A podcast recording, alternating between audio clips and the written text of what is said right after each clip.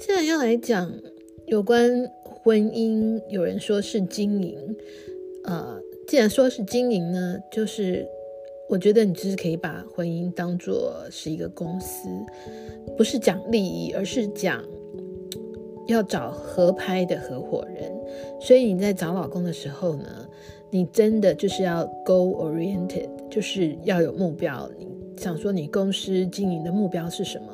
你是要找一个跟你一起享受小确幸的呢，还是要一起努力力争上游，变成豪门，自己赚很多钱，让他也赚很多钱，要住进豪宅的呢？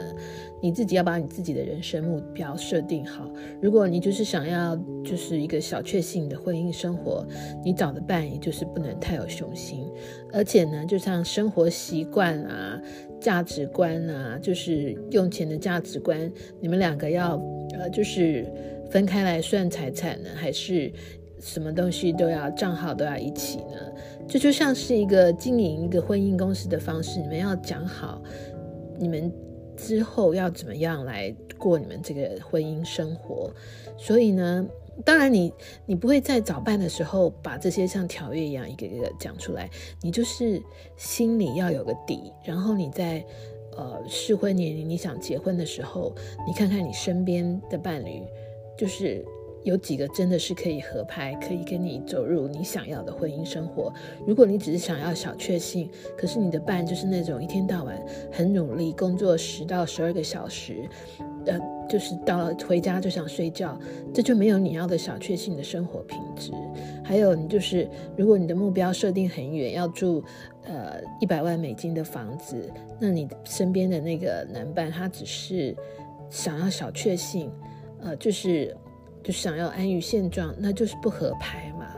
所以，如果你到了适婚年龄，想要找伴，你就是要睁大眼睛，像是在 interview 你的伴侣一样，就是像面试一样，遇到就算你再爱，你看得出来他跟你会对未来目标有点不合拍的话，你就要赶快催，因为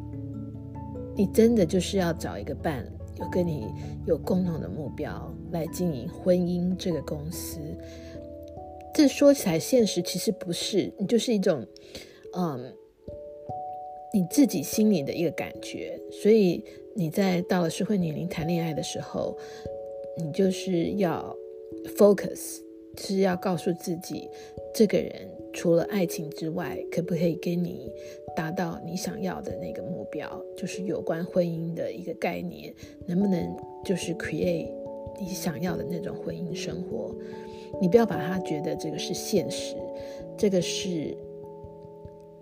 你说现实也无所谓啦，反正就是合拍的伴侣很重要。除了爱情之外，婚姻真的是一条长远的路，要睁大眼睛看清楚了。才找这个伴侣跟他结婚，不然一结了，真的就是一辈子的。哦是可以离婚没有错，可是你要花这么多的，就是成本，